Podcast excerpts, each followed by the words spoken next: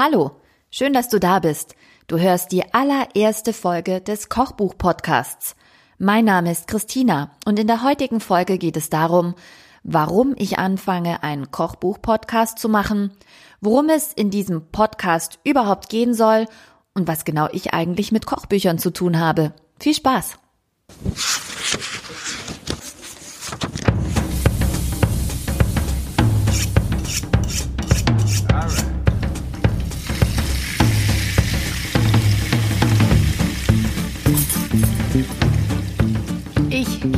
Kochbücher.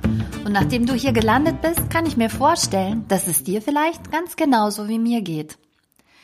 Ich starte also diesen Kochbuch-Podcast mit einer großen Portion Neugier, denn ich bin keine gelernte Köchin. Ich habe also beruflich mit Kochen und Essen überhaupt nichts zu tun, abgesehen natürlich von der ganz natürlichen biologischen Nahrungsaufnahme, ist Kochen einfach mein Hobby.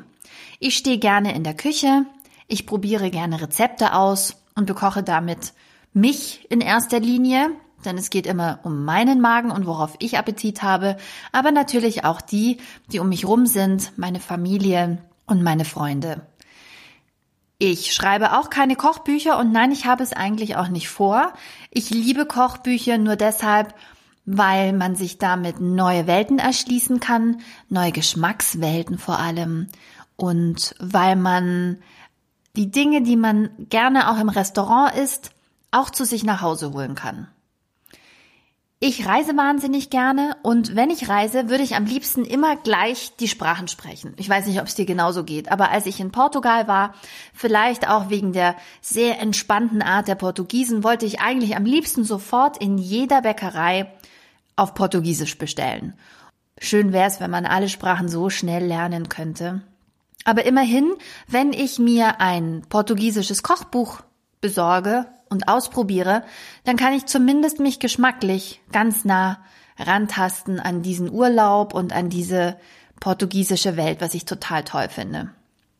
Worum soll es in diesem Podcast denn an eigentlich gehen? Ja, natürlich um Kochbücher, um Backbücher, ums Kochen und Backen, um Kochbuchautoren. Warum finden die das eine oder andere Thema so spannend, dass sie ein ganzes Kochbuch dazu machen? Wie wird man eigentlich Kochbuchautor oder Autorin? Und wie entscheiden eigentlich die Verlage, was am Ende auch gedruckt wird? Wie werden die Fotos zu Kochbüchern gemacht? Jeder kann inzwischen auf Instagram Foodstylist sein, so scheint's zumindest, aber was unterscheidet das eigentlich noch dann von echten Foodstylisten, von Fotografen, von Leuten, die wirklich professionell Essen für Fotos herrichten?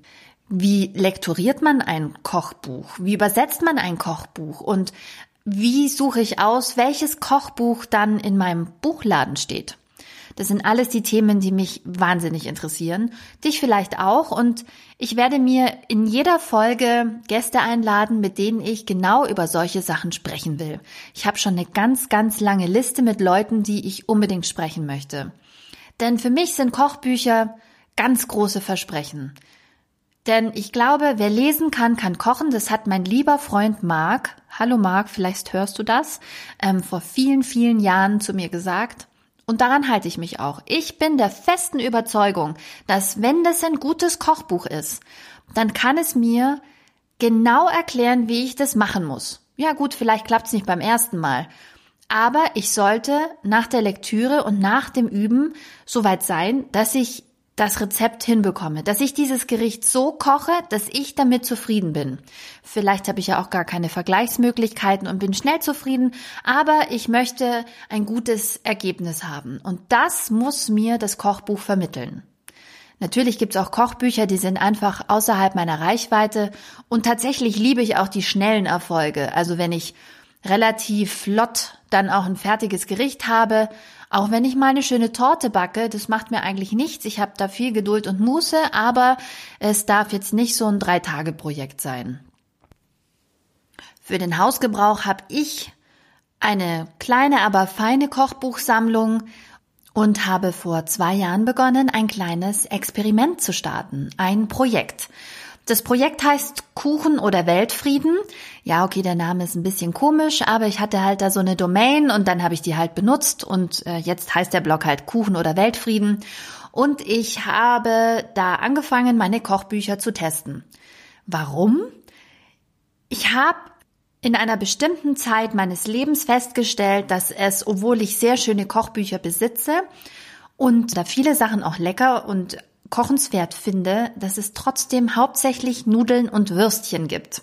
Gut, es war auch den Vorlieben einer gewissen kleinen Mitbewohnerin geschuldet, aber ich hatte eigentlich so eine Art Ruf zu verteidigen, auch im Freundeskreis, dass ich eigentlich gut koche. Also die Christina, hey, die kocht echt gut und wow, die kann super backen.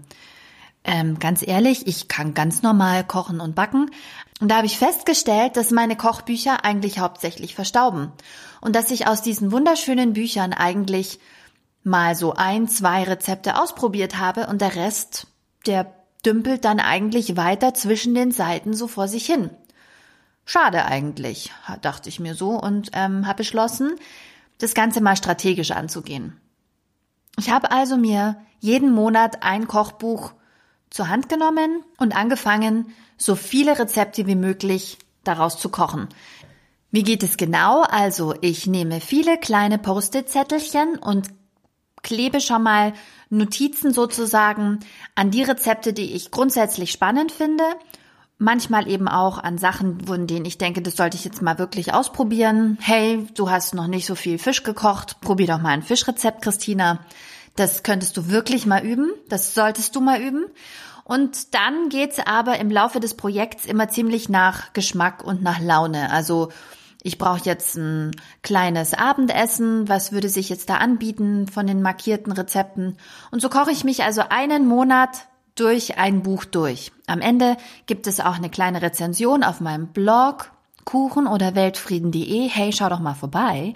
Und äh, während des Tests kann man eigentlich immer ziemlich schön sehen auf Instagram, wie es so läuft.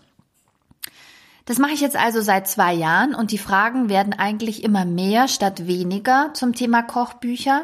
Ich habe festgestellt, es gibt wirklich kochbuchsüchtige Menschen, die haben 250, 300 Kochbücher zu Hause stehen.